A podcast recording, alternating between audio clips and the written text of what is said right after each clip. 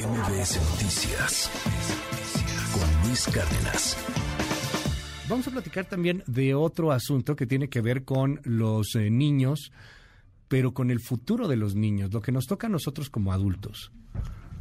Creo que se puede hacer algo para que podamos tener un ahorro, para que podamos enseñarle a los niños a ahorrar, para que podamos enseñar a los niños a manejar cuestiones de la vida cuestiones de la vida financiera, cuestiones de la vida que podrían ayudar muchísimo. Muy distinto sería un país con una juventud que sepa manejar su dinero y que tenga una mejor relación con el dinero que la que tenemos hoy día. Querido Adrián Díaz, bienvenido este viernes. ¿Cómo estás? Muy bien, mi querido Luis. Oye, este, pues ya después de esta entrevista con los pequeños. Encantado con los pequeños. Cuéntanos un poco sobre finanzas personales para niños. Mira, la verdad es que eh, está padre que celebremos a los chaparritos, ¿no? Al final del día son nuestros tesoros y pues tenemos que apapacharlos, quererlos, mimarlos, consentirlos.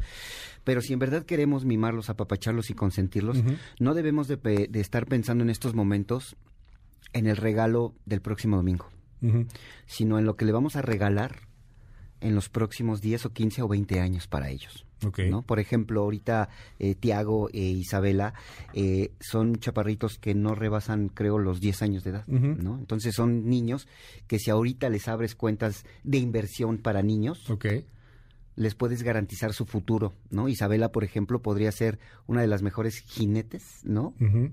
de, del país con un, un fondeo de recursos cuando le metes su, su ahorro, su, su, premio, su domingo, lo que le des, en fondos de inversión, ¿no? En estos métodos de inversión que hoy tenemos disponibles para los niños. Me estoy refiriendo a Fore para niños, específicamente, y CETES directo para niños, ¿no? Dos plataformas seguras, de bajo riesgo, que les pueden garantizar justamente el futuro financiero a estos pequeñitos que tanto energía, que tanto cariño y que tanto amor deleitan a, al que mundo. Son, que son inversiones este, gubernamentales, a final de cuentas, están disponibles, están respaldadas por el gobierno eh, hay muchas preguntas sobre ese tema porque tú tienes en Estados Unidos la cultura de ahorrar para la universidad. Y estás ahorrando, ahorrando, ahorrando, ahorrando. Aquí la neta es que no la tenemos. ¿Con cuánto se podría ahorrar? Por ejemplo, vamos a pensar en un pequeñito que, o pequeñita que tiene seis años de edad de aquí a que cumpla 20 años, o sea, de aquí a que pasen 14 años, ¿cuánto tendrías que estar ahorrando para la universidad o para cuando salga de la universidad? ¿Cómo se podría hacer un plan? Hagamos un ejemplo, Adrián. Bien fácil, 100 pesos a la semana. Sencillo. 100 pesos a la semana que vayas domiciliando en cualquiera de estas dos plataformas, CETES Directo para Niños, o bueno, cetesdirecto.com o Afore para Niños, 100 pesitos a la semana. ¿Por qué, Luis? Porque van a estar invirtiéndose, ese, ese dinero se va a estar invirtiendo en los próximos 12, 15, 18, 20 años. Okay. Y entonces los niños van a tener 1.5 millones de pesos, mínimo. ¿En serio? En serio. Y está funcionando como un seguro educacional. Sin meterle nada antes, o sea, nada más son 100 pesitos. O sea, este, este, domingo empiezas con 100 pesos. Sin que sepas qué rayos es un ETF, qué rayos es un mono, qué es un CETE solo abre la cuenta, de verdad, solo abran las cuentas. Primero para que no digan que es comercial, porque de hecho no, es comercial. O sea, CETES son bonos gubernamentales. Es administrado por el gobierno debería tener más información en este Por supuesto, deberemos de tener más información y mucho más difusión de estas plataformas, Luis, porque es el futuro de las nuevas generaciones, es el futuro financieramente hablando de nuestros hijos. O 100 pesos a la semana. 100 pesos a la semana. En los próximos 20 años te puede dar hasta 1.5 millones de pesos. 1.5 millones de pesos, Luis. Wow. O sea, no estoy bromeando. Se llama interés compuesto y el interés compuesto lo dicen todos. Es la octava maravilla del mundo.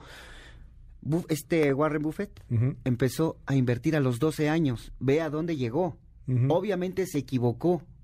Aquí la ventaja es que nosotros tenemos estas plataformas de bajo riesgo que nos permiten no equivocarnos, sino poner a trabajar esos 100 pesos cada semana, cada quincena se va a estar invirtiendo la ganancia y la ganancia y la ganancia. Entonces, ¿qué estamos esperando los papás? Que tenemos niños entre el, un año de edad y los 17 para empezar ese fondo de inversión para estos pequeños que les va a cambiar el futuro financiero, Luis. Vamos a tener una sociedad mucho más responsable en materia financiera. Y que les van a enseñar, o sea, que también te van a enseñar ahorro, ahorro, ahorro, ahorro, ir viendo cómo va creciendo y que no se toca, nunca se toca, esa lana no se toca. Claro. No, no es tan difícil. Nos dicen aquí, ¿qué inversión pasa con un niño? Porque tienen esta duda. ¿Qué pasa cuando le abres una cuenta a un niño? ¿Qué pasa cuando le abres una cuenta en CETES directo a un niño? Simplemente le estás garantizando un futuro, financieramente hablando, mejor.